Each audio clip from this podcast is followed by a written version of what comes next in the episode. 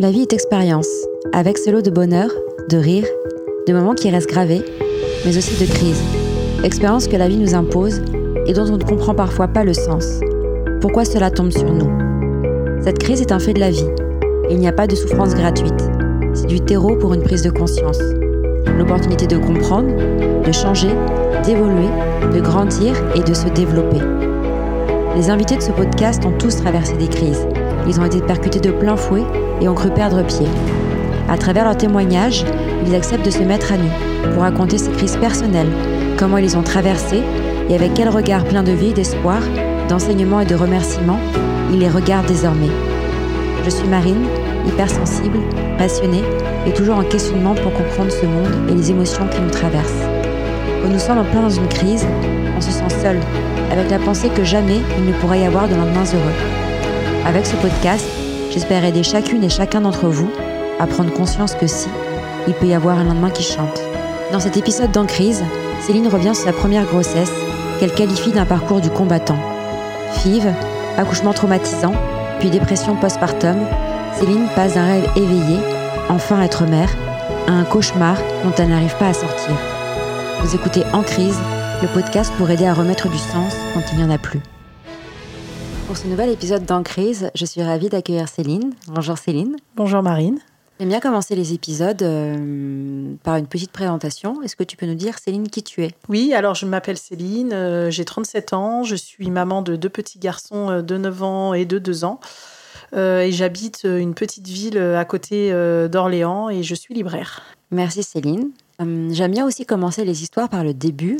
Est-ce que tu peux nous raconter un peu comment s'est passée ton enfance? Donc je suis née moi à Tours. Je suis l'aînée d'une fratrie de trois. J'ai euh, deux petites sœurs. Je pourrais dire que mon enfance a été euh, plutôt heureuse. J'ai une mère euh, aimante. Je m'entendais très bien Enfin, comme des sœurs peuvent s'entendre entre elles, mais euh, voilà, on s'est toujours euh, entendu, protégé. Euh, on a eu une mère très présente qui était institutrice, qui s'est beaucoup occupée de nous, qui nous a fait découvrir plein de choses. J'ai eu plein de copines. Bref, voilà, une enfance plutôt heureuse, joyeuse, sans problème, sans problème particulier.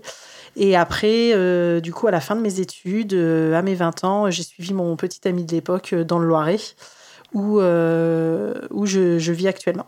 Voilà. D'accord, merci Céline. Et si tu as accepté de témoigner aujourd'hui dans En crise, c'est pour nous parler de ta première grossesse, euh, qui a été euh, compliquée, dès le début d'ailleurs. Peut-être qu'on peut commencer par ça Effectivement, si j'ai décidé de témoigner aujourd'hui, c'est effectivement... Euh, parce que je sais aujourd'hui que je suis pas la seule à avoir vécu ce genre de choses, qu'on est plusieurs, bref, qu'on est des milliers tous les ans à le vivre, ce qu'on appelle une dépression postpartum. Alors, c'est pas comme le baby blues euh, ou comme disait Florence Foresti, euh, ça chante bien, c'est joli, on a presque envie de l'attraper. Non, là, moi, je parle de la dépression, euh, la vraie, la, la, sévère, celle où on a l'impression de tomber dans un trou, qu'on va jamais s'en sortir, où on voit tout en noir, où rien ne va et où c'est hyper hyper compliqué parce que dans la société on n'a pas le droit de faire cette dépression parce qu'on vient d'avoir un enfant. Donc on doit être heureuse on doit être belle on doit être joyeuse. Tout doit aller bien dans notre vie et du coup c'est d'autant plus compliqué de le vivre euh, qu'on n'a pas le droit de le on pas le droit de le montrer en fait. On n'a pas le droit de montrer qu'on n'est pas bien. Et je voulais témoigner aujourd'hui pour ça parce que moi quand ça m'est arrivé j'étais seule. J'ai compris après qu'il existait plein de gens qui avaient vécu ce genre de choses et qu'on pouvait se faire aider. Mais à l'époque j'ai peut-être pas osé demander de l'aide. Et voilà, c'était pour dire euh, ne restez pas seul si ça vous arrive. Demandez de l'aide. Il y a plein de gens formés euh, pour ça et plein de gens qui seront à même de vous aider. Et surtout, euh, laissez pas la chose s'installer parce que plus on laisse s'installer, plus c'est compliqué de s'en sortir. D'accord. Donc après moi, pour commencer mon histoire, donc une histoire tout à fait banale. Je rencontre mon copain, bref mon conjoint actuel au travail. Euh, c'est quasiment l'évidence tout de suite. On se plaît, euh, on s'aime. On a une très grande différence d'âge, euh, vraiment très grande. On a plus de 20 ans d'écart, mais au début, on se dit allez, on, est ensemble, on verra ce que ça donne. Et puis finalement, au fil des années, on se rend compte que c'est pas juste une amourette, que voilà, on s'aime vraiment, on a envie d'être ensemble et on décide du coup de se dire pourquoi pas faire un enfant pour agrandir notre famille. Donc déjà la première barrière, euh, j'arrête la pilule. Le médecin me dit oh, il faudra à peu près six mois, un an pour que vous tombiez enceinte. On attend six mois, on attend un an, euh, toujours rien, toujours rien. Mes règles arrivent à des cycles réguliers. Euh, toujours rien. Donc je décide d'aller voir un premier gynécologue qui m'écoute pas trop et qui me dit oh vous êtes jeune, vous avez le temps. J'avais quand même bon 28 ans, j'étais pas non plus vieille, mais voilà j'avais quand même déjà 28 ans et qui me dit non c'est bon vous avez le temps, ne fais rien. J'attends encore quelques mois de plus et à un moment c'est une amie qui me pousse et qui me dit écoute c'est pas normal, ça va faire quasiment un an et demi, va voir quelqu'un d'autre. Donc je devais voir un autre gynéco et lui me dit effectivement on va faire des tests, ça n'engage à rien mais il faut savoir pourquoi ça ne prend pas alors que tout va bien. Donc euh, au début, il n'y a que moi qui fais des tests, tout est positif, j'ai pas de souci de fertilité, euh, bref, tout se passe bien et euh, on décide de nous de nous diriger vers du coup un centre de PMA où là mon conjoint va subir des examens et là en fait le verdict va tomber il a, euh, il a un souci et du coup, on va devoir du coup passer par la casse vive pour pouvoir avoir un enfant. Donc déjà là, premier coup de massue, on s'était pas imaginé ce parcours-là, on s'était dit que comme tout le monde, on aura un enfant naturellement. Bref, du coup, moi, je suis plutôt une battante, donc je me dis c'est pas grave, on veut un enfant, même si on le fait pas dans les règles de l'art, on l'aura quand même. Donc s'ensuit les traitements, les piqûres, les échographies, les prises de sang. Bref, c'est assez long. Et je tombe, euh, je tombe enfin enceinte. J'ai du bol parce que ça a marché dès ma première FIV. Du coup, j'ai pas eu à subir plusieurs euh, traitements à la suite. Je tombe enceinte euh, du coup dès le début. Et tu m'avais dit d'ailleurs qu'il t'avait mis deux œufs. Oui, c'est ça. Et du coup, voilà, il nous, euh, nous avait proposé au centre de PMA euh, du coup d'Orléans de mettre un ou deux embryons. On avait choisi d'en mettre deux. Donc au début, tout se passe bien, la grossesse se déroule bien, on contrôle, les, les, deux embryons sont bien présents, les deux embryons se développent bien.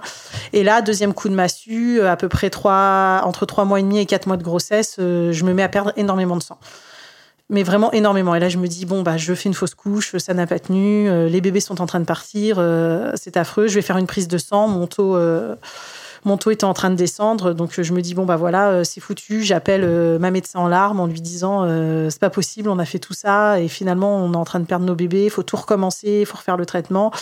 Et dans le doute, elle me dit, on va quand même aller faire une échographie, euh, je veux être sûre, vu qu'il y en avait deux, euh, on ne sait jamais. Effectivement, vous avez perdu beaucoup de sang. Et en fait, euh, elle a bien fait, on va faire une échographie, on apprend qu'on a perdu un bébé, que j'ai un très gros décollement en placentaire, c'est pour ça que j'ai perdu énormément de sang, mais qu'il reste un petit bébé et qu'il est bien accroché. Donc bon, du coup, voilà, un peu de soleil dans ces nuages. Et à ce moment-là, il y avait quand même quelqu'un du personnel médical qui t'avait dit que tu n'étais plus enceinte. Oui, en fait, euh, il y a eu, je sais pas comment expliquer, mais il y a eu en fait une erreur de jugement sur la première écho euh, qu'on a faite. Euh, le médecin nous a dit qu'il voyait les sacs, mais qu'il n'y avait rien à l'intérieur. Donc, pour lui, c'était c'était une, grossesse vide, en fait. Et après, je ne sais pas pourquoi ni comment, on a refait une écho derrière, où là, effectivement, l'échographe a réussi à voir ce tout petit bébé qui était là et qui m'a dit non, non, il y a bien quelqu'un, il y a bien un cœur qui. Mais effectivement, au début, on nous avait annoncé, on nous avait annoncé qu'il n'y avait plus d'enfants et qu'il n'y avait plus rien. Donc ascenseur émotionnel, mais en fait le cœur de Tom battait bien. Voilà, le cœur de mon enfant allait très très bien. Donc on rentre à la maison euh, dans un sentiment partagé parce que j'avoue j'avais peut-être un peu idéalisé cette grossesse et moi je me voyais déjà avec mes deux bébés, euh, les deux lits, les deux chambres, les deux poussettes, euh, bref.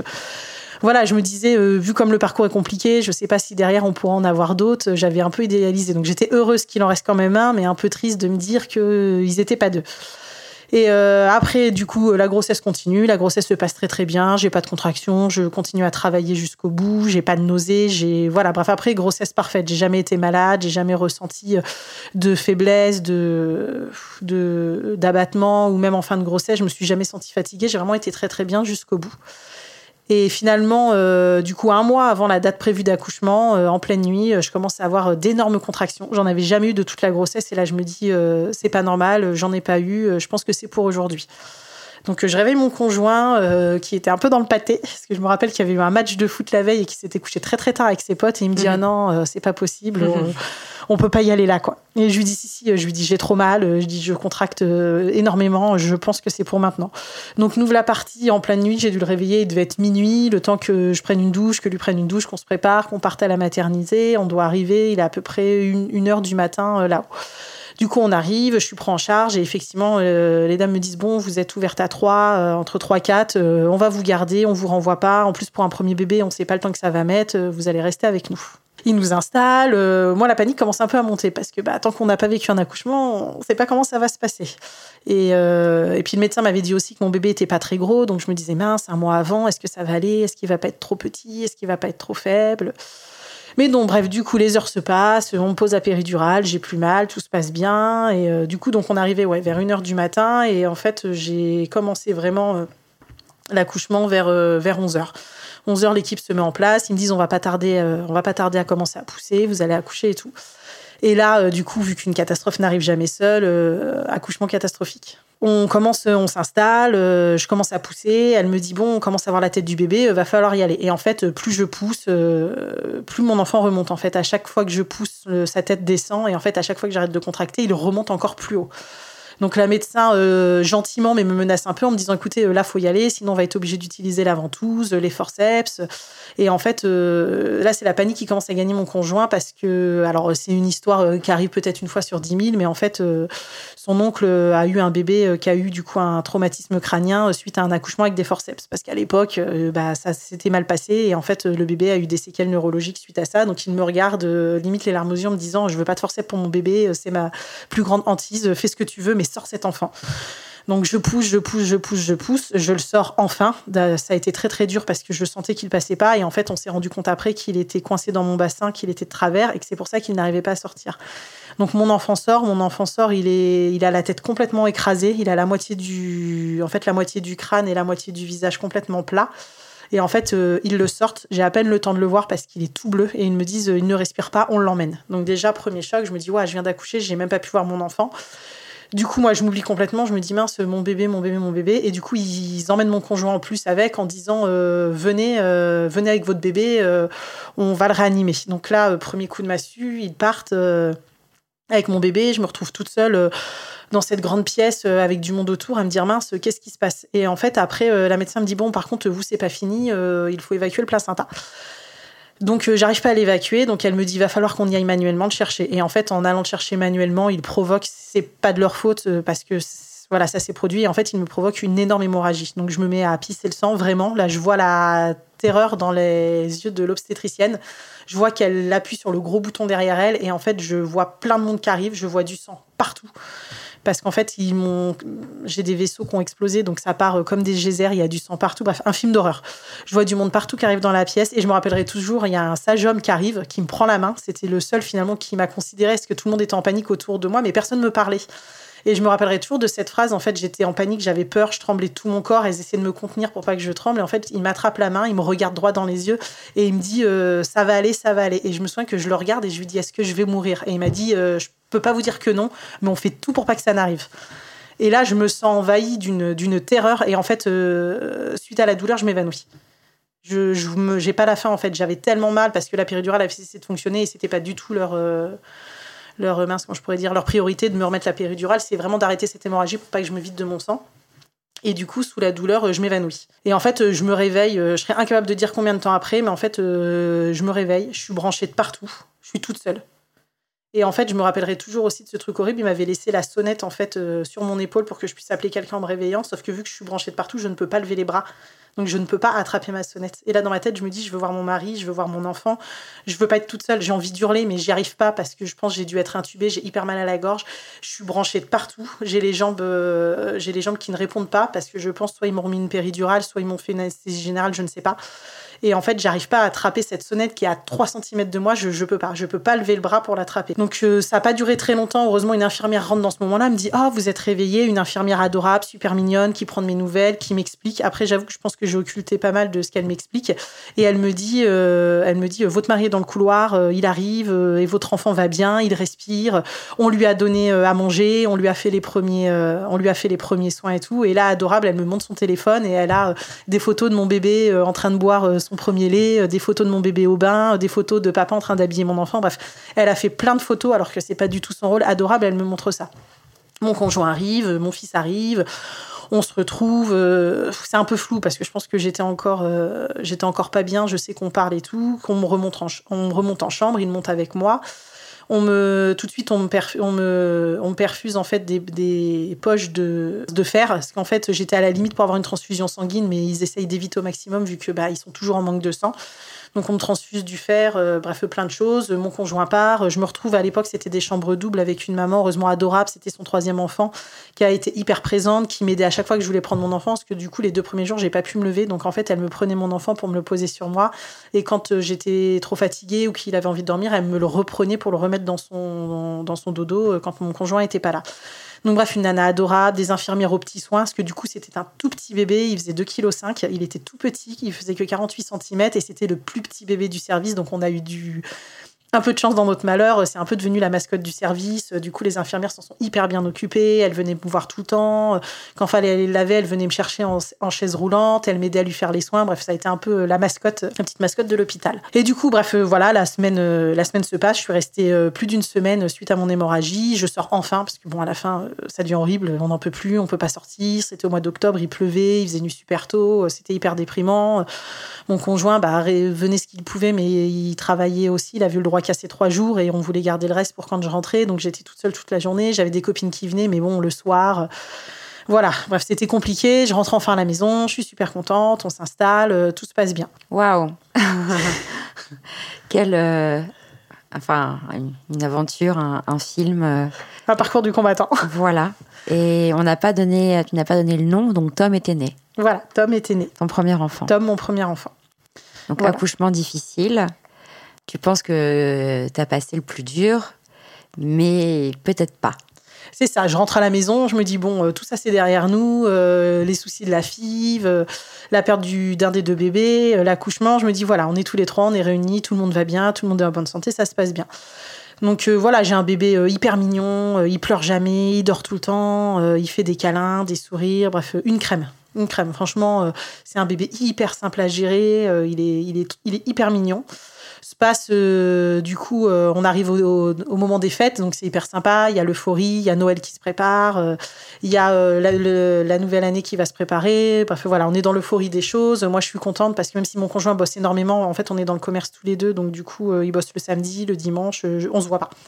Je dois le voir euh, deux heures par jour. Euh, mais voilà, j'ai un super bébé, je suis hyper contente, je, m'épanouis dans mon rôle de maman. Je suis hyper, hyper fatiguée parce que d'avoir perdu autant de sang, euh, c'est hyper compliqué à gérer. J'ai des fois un peu des hauts, des bas au niveau de, mon, comportement, mais je me dis, bon, allez, c'est normal, t'es fatiguée, tu peux pas te reposer. Les nuits, elles sont hyper hachées, parce qu'en plus, vu qu'il faisait moins de 3 kilos, on m'obligeait à le réveiller toutes les 2h30, 3 heures pour lui donner à manger, même s'il dormait. Ce qui fait que même quand il a franchi la barrière des 3 kilos, bah, il continue à se réveiller vu qu'il avait pris le pli.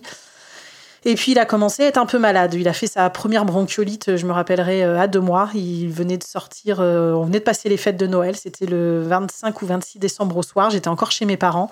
Et là, je me souviens que je vais me coucher et là, j'entends mon bébé qui siffle, qui siffle, qui siffle. Je regarde sur Internet. Bon, faut pas, mais genre sur Internet et je vois qu'il a tous les symptômes de la bronchiolite. Euh, je réveille ma mère et je lui dis Maman, je vais aux urgences. Tom va pas bien. Il faut faire quelque chose. Il est tout petit. il faisait, il devait faire 2 kg 6 à l'époque. Je lui dis, il est tout petit, ça peut être hyper dangereux, on y va. Donc ma mère me dit, bon, je viens avec toi, tu vas pas toute seule, je t'accompagne.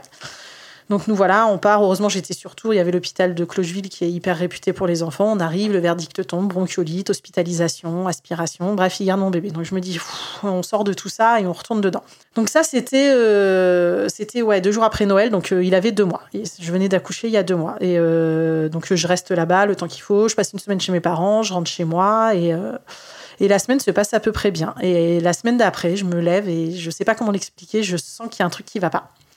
Je me sens pas bien, je me sens triste, euh, je me sens abattue. Euh, j'en parle à mon conjoint, je lui dis ouais, je suis pas bien et tout. Il me dit oui, tu dois être fatigué. Il me dit il y a quand même eu les fêtes, on a vu plein de monde, on s'est couché tard, euh, il y a eu la bronchiolite, il y a eu ton accouchement, repose-toi. Bref, hyper mignon, hyper soutenant. Et et je me dis, ouais, euh, ça doit être ça, ça doit être ça. Je vois un peu des copines et tout, mais je sais pas, je sais pas. Et puis moi qui suis plutôt d'habitude quelqu'un de jovial, euh, quelqu'un d'hyper euh, hyper active, qui a toujours envie de faire plein de choses, je commence à avoir envie de rien. Je pas spécialement envie de me promener, mais j'ai pas envie de regarder la télé, j'ai pas envie de lire. J'ai envie, envie de rien en fait. Donc je me dis, bon, je suis fatiguée, je vais pas bien. Et puis en fait, je sens que de jour en jour, je suis en train de plonger. Je pense que dès le début, euh, bref, pas dès le début, mais je me souviens qu'au bout de quoi, de 15 jours, je lui dis euh, je crois que je suis peut-être en train de faire une dépression. Bref, je suis en train de faire un baby blues. Et puis il me dit ouais, un baby blues normalement c'est sur les premiers jours suivant la naissance et c'est ça. Il me dit, tu crois que c'est ça et tout. Je lui dis, écoute, je sais pas, je me sens pas bien. Je me lève le matin, j'ai envie de vomir, j'ai une boule au ventre quasiment toute la journée je me sens pas bien. Et, en plus, comme on dit que les enfants sont des éponges, bah forcément, vu que je suis pas bien, mon enfant n'est pas bien. Et cet enfant adorable qui ne faisait pas de bruit se met à avoir aussi des coliques. Et en fait, il pleure. Il pleure tout le temps, du matin au soir. Du matin où il se lève, au soir où il va se coucher. Il pleure tout le temps. Et en fait, rien l'apaise. Que je l'ai dans les bras, il pleure. Je le pose, il pleure. Il pleure tout le temps. Et en fait, euh, moi, j'y arrive pas. Je lui ai jamais fait de mal, mais euh, je pense à tous ces bébés secoués et je me dis que j'excuse pas le geste, mais je peux comprendre parce que euh, on arrive à un point de saturation. Moi, je sais que voilà, j'avais, je m'étais beaucoup renseignée dessus et, euh, et je m'étais dit, ok, il pleure, tu le poses dans son lit, tu vas dehors. Bref, euh, c'est une période hyper compliquée parce que du coup, il pleure beaucoup. Vu qu'il pleure beaucoup, moi, je pleure beaucoup parce que je peux pas me reposer, je peux pas dormir, je peux rien faire. Je vois mon enfant qui souffre parce qu'il se tortille, il en devient bleu et je peux rien faire pour l'aider. Et je dis à mon conjoint, je lui dis, j'ai besoin d'aide. Je me rappellerai toujours un soir, il rentre du boulot, il arrive, il me dit, ça va. Je lui donne mon fils dans les bras, je m'assois par terre et là je m'écroule. Et je lui dis non, ça va pas, je me mets à pleurer, pleurer, pleurer, pleurer, pleurer. Je lui dis j'y arrive pas, j'y arrive pas, on n'aurait jamais dû faire ce bébé, je pense que c'était une bêtise, on était hyper heureux tous les deux, on faisait plein de choses. T'as vu ce que je nous ai infligé, ce que j'ai infligé à mon corps, pourquoi j'ai fait ça, c'est horrible, je préférerais pas être là, je suis une mauvaise mère, chère à rien, vous seriez plus heureux sans moi, si j'étais morte, la vie elle serait plus simple. Bref, je commence à lui dire des choses horribles. Et en fait, de choses horribles en choses horribles, je lui dis ouais, je crois qu'on va se quitter, euh, on n'est pas fait pour vivre ensemble. Bref, euh, je vois tout en noir, rien ne va. Rien ne va. Et j'en suis rendu à un point où je me dis en fait, euh, je le plante là, lui, mon fils, et en fait, je pars. Alors je sais pas où je pars, hein, mais je pars seul, loin. je vois personne, je suis tellement mal et j'y arrive tellement pas que je me dis je, je pars, je, je pars. Donc lui essaye de m'aider comme il peut, mais il voit que ça va pas, je mange plus, je perds 10 kilos en deux mois j'arrive pas à manger. En fait, tout ce que je mange, euh, ça passe pas ou je le vomis. Je dors plus parce que j'ai des angoisses euh, tout le temps. J'ai des bouffées de chaleur tout le temps. Quand je regarde mon fils, je me dis pourquoi tu es là? C'est horrible, mais j'en viens limite à regretter qu'il soit là. Et en même temps, je me dis, mais non, tu t'es battu, ça fait des années que tu veux ça, tu as fait un traitement qui t'a duré des mois, tu as infligé des choses horribles à ton corps parce que bah, du coup, j'avais des bleus partout j'ai pris du poids, j'ai eu euh, un yo-yo hormonal, bref, j'ai eu plein de choses et je me dis euh, non, tu peux pas te dire ça. Donc en fait, il y a cette double culpabilité de se dire euh, j'aurais pas dû le faire, mais en plus de culpabiliser de se dire qu'on pense ça. Et c'est hyper compliqué, c'est hyper compliqué à gérer parce qu'en fait, on s'en veut tout, on s'en veut de, tout ce qu'on fait. Moi, je me rappelle que je, lui faisais quand même le minimum des soins. Je lui donnais à manger, je lui donnais à boire, je lui changeais les couches, je lui faisais son bain, mais je le faisais sans plaisir, je le faisais comme un robot. Et je me souviens que des fois, je lui changeais les fesses et je regardais, je lui disais, mon pauvre, pourquoi t'as moi comme mère? T'aurais pu avoir tellement mieux dans ta vie, t'aurais tellement pu mériter mieux. Et je lui dis, regarde, je suis là, je pleure. Euh, et, euh, et, voilà, et en même temps, euh, c'est hyper ambigu parce qu'en même temps, je l'aime, je sais que s'il lui arriverait quelque chose, je, je, je serais là pour lui, je m'en voudrais. Et c'est hyper compliqué ces deux sentiments. Et du coup, euh, donc bref, j'en parle vraiment à mon, à mon chéri et je lui dis euh, là ça va pas du tout, faut que j'aille voir quelqu'un, je suis en train de m'enfoncer, on s'en sort pas. Je dis regarde lui il va pas bien, toi tu vas pas bien, du coup moi je moi je vais pas bien, du coup vous allez pas bien. Bref, je dis je suis en train de tuer euh, notre vie de famille, je suis en train de tuer notre couple, je suis en train de tuer tout le monde. Ça, c'était courant, ouais, tout début février, et je reprenais, et je reprenais le boulot mi-février à peu près. Et je lui dis, euh, je peux pas reprendre le boulot comme ça, euh, faut qu'on fasse quelque chose, euh, faut que j'aille voir quelqu'un. Donc lui, il est pas du tout médecine, psy, tout ça, il aime pas du tout. Mais voilà, il me dit, écoute, si ça peut te faire du bien, va voir quelqu'un. moi là, je peux plus t'aider, bref, je peux rien faire. je vois que tu vas pas bien. Donc je décide au début d'aller voir la PMI. J'appelle la PMI de ma région. Ça a été l'un des pires rendez-vous de ma vie. J'arrive. Je, bref, non, ça a été, je pense, le deuxième pire. Donc déjà, j'arrive à la PMI, je leur dis voilà, je me sens pas bien, je pense que je fais une dépression postpartum, euh, j'y arrive pas. Et là, la nana, euh, hyper jugeante, euh, me dit oui, vous venez d'avoir un enfant, je comprends pas pourquoi vous êtes malheureux, il y a plein de gens qui arrivent pas à avoir d'enfants. Et en fait, je la regarde, je lui dis Vous êtes censés être là pour nous aider, vous êtes des infirmières puricultrices, euh, vous êtes censés savoir ce qu'on vit et être là pour nous. Elle me dit Oui, bref, elle me dit Quand je vous vois, euh, vous allez bien, votre situation familiale, elle va, votre situation financière. Bref, elle s'imaginait que parce que j'avais un toit au-dessus de la tête, un métier et, qu'on n'avait pas le droit en fait d'avoir de problème. Bref, du coup, le rendez-vous, euh, je l'écourte, je pars, je pleure comme une madeleine dans la voiture, j'arrive à la maison, je lui, il me dit Ça va pas, je lui dis Non, j'aurais jamais dû y aller, je crois que c'est pire que tout, je m'en sors pas du tout. Bref horrible. Du coup, je décide de prendre rendez-vous avec euh, mon médecin traitant. Et euh, alors, elle, je pense que ça a été euh, le pire, le coup de massue. J'arrive, elle me dit, euh, et je m'en rappellerai toujours parce qu'elle avait un jeune interne avec elle à côté qui était là pour se former. Et quand elle me reçoit, d'ailleurs c'est la dernière fois de ma vie que je l'ai vue, je n'ai jamais voulu retourner la voir depuis.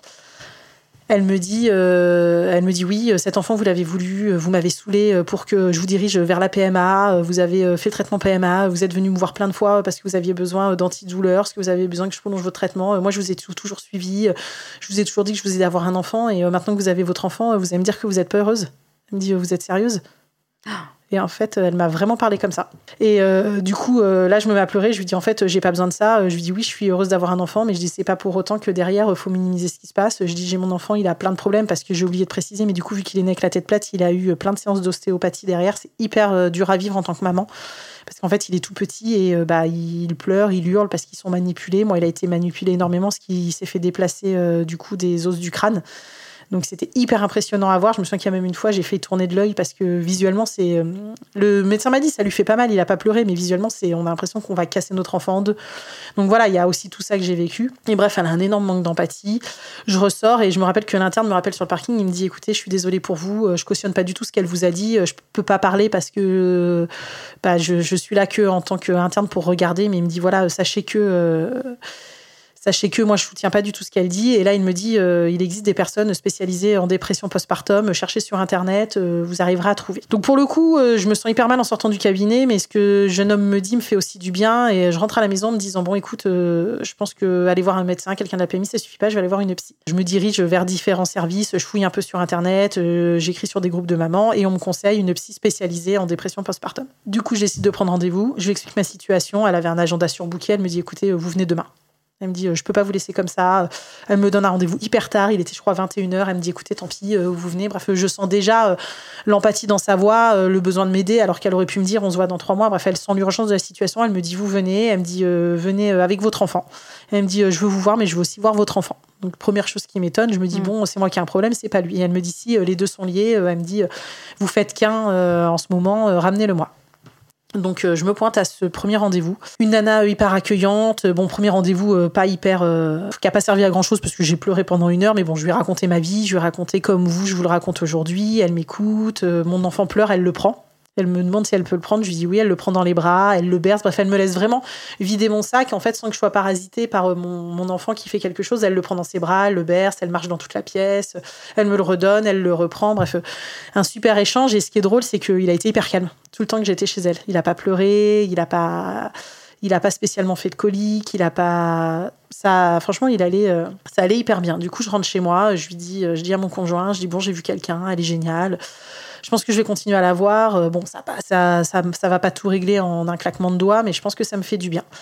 Et puis finalement, bah, le fait de voir euh, cette psy qui m'a beaucoup aidé, elle a posé des mots sur des choses que je savais déjà en fait, mais euh, j'avais besoin de les entendre de la bouche de quelqu'un d'autre. Par exemple, quand je lui ai dit que des fois j'avais des envies horribles, comme euh, prendre un oreiller et lui mettre sur le visage pour qu'il arrête de pleurer, elle me dit c'est pas ça être une mauvaise mère. Elle fait être une mauvaise mère, c'est c'est passer à l'acte. Elle me dit le penser fait pas de vous une mauvaise mère. Elle me dit le penser, on l'a tous pensé. Un jour, je vais l'étouffer, je vais le passer par la fenêtre ou je vais l'abandonner sur un truc. Elle me fait ce qui fait d'une être une mauvaise mère, c'est le fait de passer à l'acte.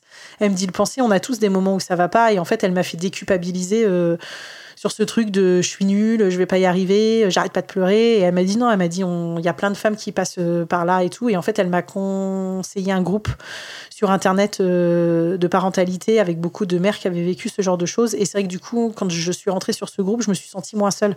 Parce qu'en fait, je pouvais parler de ça sans tabou et les gens comprenaient. Ce que pareil, moi, dans mon entourage, euh, j'étais l'une des premières à avoir un bébé. Donc mes amies étaient soutenantes, mais elles comprenaient, elles comprenaient pas. Elles me soutenaient en disant oui, c'est pas facile, c'est dur, mais elles n'arrivaient pas à comprendre ce, cette tristesse infinie que je pouvais avoir parce que bah ouais, je venais d'avoir un bébé et qu'elles comprenaient pas comment on pouvait être triste. Bon, il y en a certaines malheureusement elles l'ont compris depuis parce qu'elles l'ont vécu aussi. Mais euh, du coup, elle m'a hyper aidée et bizarrement, j'angoissais la reprise du boulot. Et en fait, la reprise du boulot m'a fait énormément de bien parce que du coup, mon fils a été en crèche. Vu qu'il était tout petit, ça s'est hyper bien passé. Il avait trois mois, donc l'adaptation s'est super bien passée. Il est tombé sur une référente adorable, Charlotte, qu'on a qu'on voit d'ailleurs toujours euh, aujourd'hui qui a été vraiment euh, un amour euh, un amour avec mon fils parce qu'il arrivait bah il était tout petit il avait trois mois la crèche venait d'ouvrir et il y avait beaucoup de grands il faisait partie des rares bébés quand faisait partie. Et elle a su cerner ses problèmes vivre avec son rythme parce que du coup il a enchaîné aussi beaucoup de bronchiolite donc il était très souvent malade il était un peu petit chétif fragile et elle a vraiment su le prendre sous son aile. Et en plus, voilà, lui, il adorait aller il adorait aller là-bas, ça s'est hyper bien passé. Et puis bah aussi vu qu'il faisait énormément de coliques et qu'il pleurait énormément, moi le fait de reprendre le boulot, bah ça m'a aussi fait du bien parce que j'étais plus dans cette dans ce vase clos de bébé qui hurle, maman qui craque. En fait, on sortait de ce cercle un peu vicieux où bah il continuait à avoir ses coliques, mais il les avait avec quelqu'un d'autre. Et du coup, moi quand je rentrais le soir à la maison, même si j'avais ma journée de boulot, j'avais parlé à des adultes j'avais pas d'enfants qui pleurent autour de moi, bah, du coup, j'étais plus armée pour supporter les 3, 4, 5 heures de cris qui allaient suivre la journée, alors que j'en avais pas eu 10 euh, depuis le matin. Et du coup, la reprise du boulot m'a fait, m'a fait vachement de bien. C'est aussi hyper ambigu, parce qu'il y a des matins, je le déposais à la crèche, je pleurais dans ma voiture en me disant, mince, je l'ai pas avec moi. Mais une fois que j'arrive au boulot, je me disais, j'ai une journée pour souffler, euh, j'ai une journée pour souffler, ça fait du bien. Et en fait, voilà, tout combiné, euh, la psy, plus le fait de reprendre le boulot, plus d'avoir euh, le personnel de crèche hyper, gentil, ça m'a permis de remonter la pente petit à petit. Et j'ai eu du bol, je m'en suis sortie assez vite. Je dirais qu'à l'été, l'été 2014, donc il avait un peu plus de six mois, c'était derrière moi. Donc ça a été intense, ça a été compliqué, mais voilà, c'était pour dire on arrive, on arrive quand même à s'en sortir. Il y a toujours la lumière au bout du tunnel. Faut pas rester seul et il faut vraiment, faut vraiment se battre. Et depuis d'ailleurs, j'ai eu un deuxième enfant. On a mis très longtemps à en avoir un deuxième parce que mon conjoint a beaucoup freiné parce qu'il avait peur déjà de qu'on revive un accouchement. On savait pas comment ça allait se passer si j'avais un deuxième enfant. Et il avait peur aussi que je replonge dans, ce, bah, dans cette dépression. Et il se disait avec deux enfants, comment on va s'en sortir euh, si tu replonges là-dedans? S'il se passe ça, du coup, il a beaucoup freiné. Et en fait, euh, là, j'ai été armée, j'ai été suivie par une sage-femme dès le début de ma grossesse, j'ai été euh, hyper, bref, hyper suivie à l'accouchement parce que j'ai refait une hémorragie, mais qui du coup a pu être contrôlée. J'ai été hyper suivie après la naissance, j'ai été complémentée, j'ai été bien suivie, et ce qui fait qu'en fait, cette deuxième, je dirais que cette deuxième grossesse et naissance a réparé tout ce qui a pu se passer euh, pour la première. En fait, j'ai vécu un accouchement comme je l'aimais, avec le bébé qu'on me laisse, euh, le bébé qui est changé dans la chambre à côté de moi, mon enfant qu'on laisse venir euh, prendre, prendre le sein tout seul. je suis restée que deux jours à l'hôpital. J'ai demandé une sortie anticipée qui a été acceptée. J'ai pu retrouver ma famille.